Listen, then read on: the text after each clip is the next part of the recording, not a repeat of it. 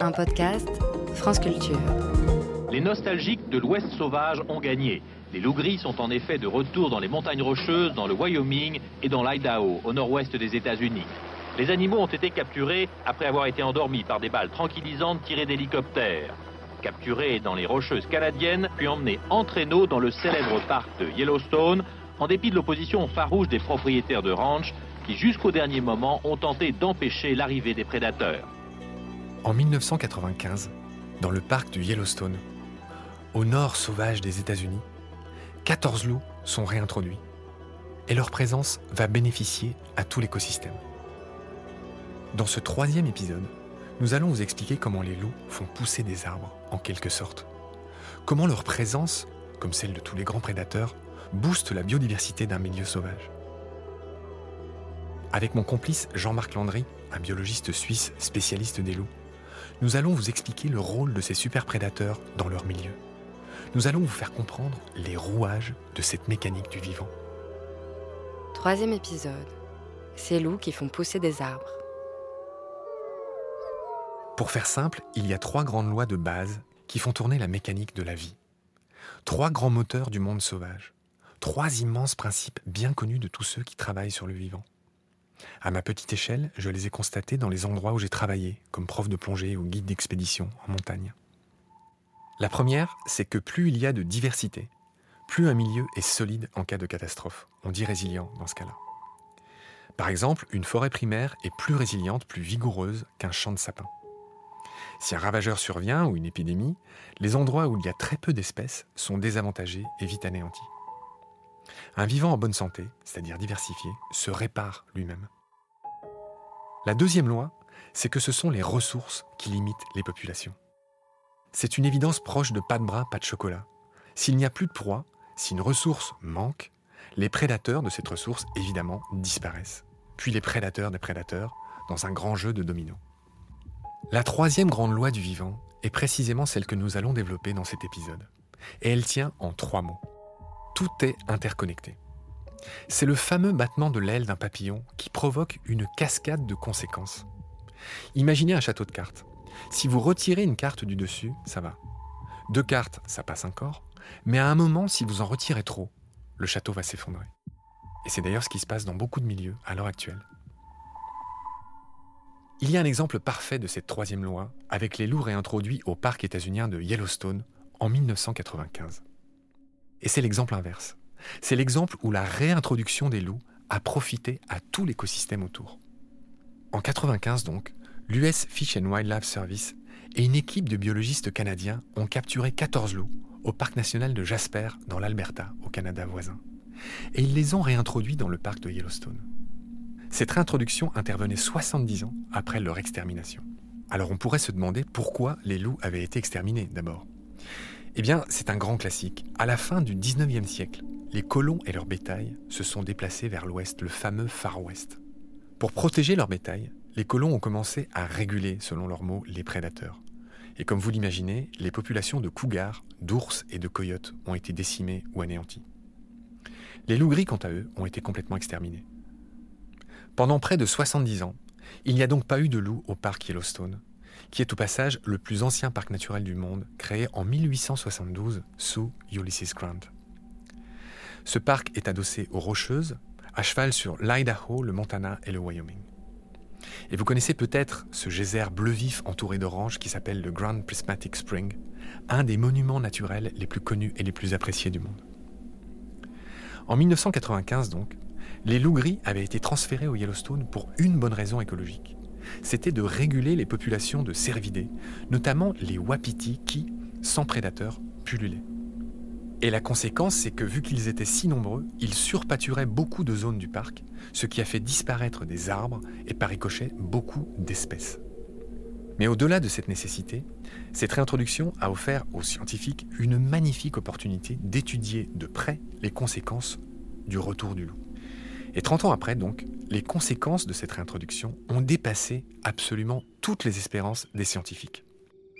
Qu'est-ce qu'on réalise? Ben, C'est qu'à partir du moment où les loups sont là, les wapitis qui abrutissaient beaucoup sur les bords de rivières, les arbrisseaux et tout ça, doivent monter sur les berges pour essayer de voir un peu ce qui se passe. C'est ce qu'on appelle un petit peu le paysage de la peur. Et en fait, en ayant moins de pression sur ces écosystèmes, ben, les buissons peuvent commencer à repousser, les oiseaux reviennent, les insectes reviennent. On a même eu du castor qui s'est installé. Les loups font aussi partir les coyotes qui mangeaient beaucoup de micro-mammifères plus de micro-mammifères signifie plus de rapaces. Donc on voit que le milieu change complètement. Et on appelait ça la cascade trophique parce que la réintégration du loup dans un écosystème qui était déséquilibré a remontré un nouvel équilibre. Donc Yellowstone est quelque chose d'à part dans le monde parce que c'est un plateau à 2000 mètres et puis il y a des, des facteurs qui font qu'on ne retrouve pas ça en Europe, mais c'est quand même un cas école pour nous, pour montrer en fait le rôle des prédateurs. Et aujourd'hui, euh, des Européens essayent de, reconstruire ça en Europe et on a une première étude en Pologne qui montre en fait euh, l'effet bénéfique des loups sur la régénération de la forêt. Allons dans le détail de ce que vient d'expliquer Jean-Marc Landry. En plus du rôle principal sur la dispersion des hardes de Wapiti, les loups ont aussi régulé les populations de coyotes qui avaient pullulé en l'absence de leurs grands cousins. L'espèce coyote a donc repris sa juste place.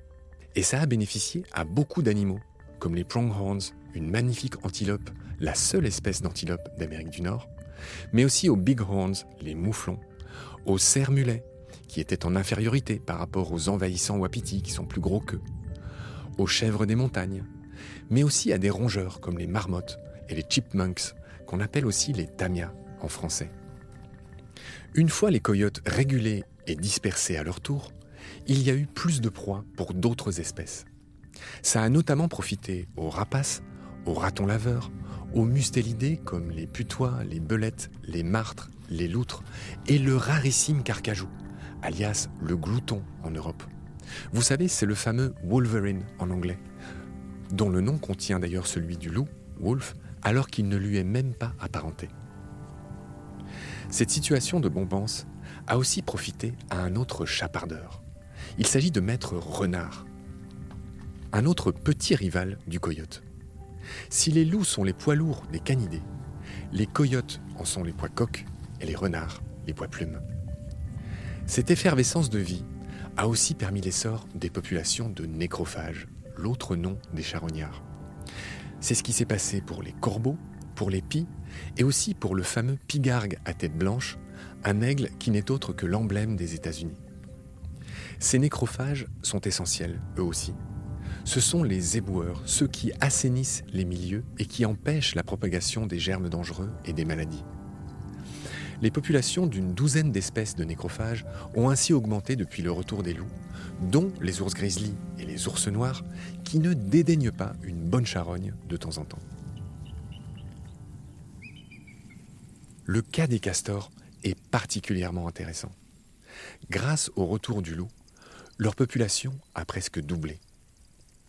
Privés de nourriture par les wapitis, eux aussi, notamment de leurs péchés mignons que sont les bois blancs du saule et du peuplier, ils avaient été évincés d'une grande partie de leur territoire.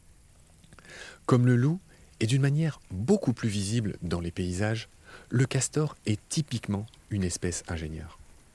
Ça veut dire qu'il abat des arbres, qu'il construit des digues et des barrages, bref, qu'il aménage son habitat.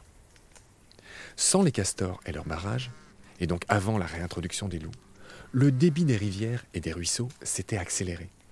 Et ça a beaucoup abîmé et érodé les berges, ce qu'on appelle les ripisylves. Résultat, sans les castors, les cours d'eau se sont élargis jusqu'à ce qu'au milieu coule une grande rivière, pour reprendre le titre d'un film célèbre. Alors qu'avant, il y avait une multitude de petits cours d'eau indépendants, qui étaient tous autant de petites oasis de vie en plus. Le retour du loup, en chassant les fameux wapitis omniprésents, a permis le retour du castor petit à petit.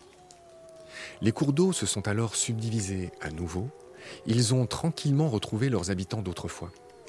Leur débit s'est ralenti et aujourd'hui les alluvions se déposent lentement. Et tout ça a créé des conditions de vie favorables aux insectes, aux poissons, aux batraciens et aux reptiles, jusqu'aux grands amateurs de poissons comme la loutre ou le balbuzard pêcheur, un autre rapace. En France aussi, des régions sauvages ont souffert de l'éradication des loups. Prenons l'exemple du Massif central, une sorte de Yellowstone à l'envers. Pendant des siècles, il y avait trois super prédateurs en France le loup gris, le lynx boréal et l'ours brun. Du fait de l'éradication progressive de ces trois-là, les ongulés sauvages se sont retrouvés au sommet de la chaîne alimentaire. Ils sont donc devenus les moteurs, les ingénieurs de l'écosystème, ceux qui le façonnent, pour le meilleur et pour le pire, comme ça s'est passé au Yellowstone avec les wapitis. Sans prédateurs, les hardes de cervidés gardent le même territoire à vie. Et chaque harde appauvrit son petit précaré. Il ravage d'abord les végétaux, dont la disparition entraîne celle des insectes qui dépendent de ces plantes, puis celle des oiseaux qui dépendent de ces insectes, et ainsi de suite. Une étude de l'écologue Jean-Louis Martin a démontré dans la forêt de l'île Kunga, dans l'archipel de Haida Gwaii, au large du Canada, qu'en l'absence de prédateurs des cervidés, 90% de la végétation des sous-bois disparaît. Comme je disais au début de cet épisode, les interconnexions sont multiples et subtiles. Imaginons maintenant un dernier cas de figure. Imaginons qu'une épidémie survienne au sein d'une harde de cervidés. Ça peut arriver. Sans les loups pour éliminer régulièrement les individus malades, la harde entière peut disparaître et laisser son territoire vacant pendant plusieurs années, avec cette fois non pas une, mais deux espèces essentielles manquantes. La conséquence, c'est que cette absence d'herbivores entraîne une surpopulation d'espèces végétales et la prolifération des broussailles. Et tout ça va finir par affecter la qualité du sol et rendre cette parcelle très peu hospitalière. Par cet énième exemple, vous voyez que le déséquilibre est vite atteint, dans un sens comme dans l'autre, dès qu'on retire un rouage essentiel de la mécanique du vivant. Toutes les informations que je vous ai rapportées dans cet épisode proviennent des études de deux chercheurs états-uniens, William Ripple et Robert Bechta, ainsi que leurs collaborateurs. Depuis 2001, ils ont publié plus de 25 articles qui ont été repris avec enthousiasme par la plupart des scientifiques du monde entier, mais pas par tous.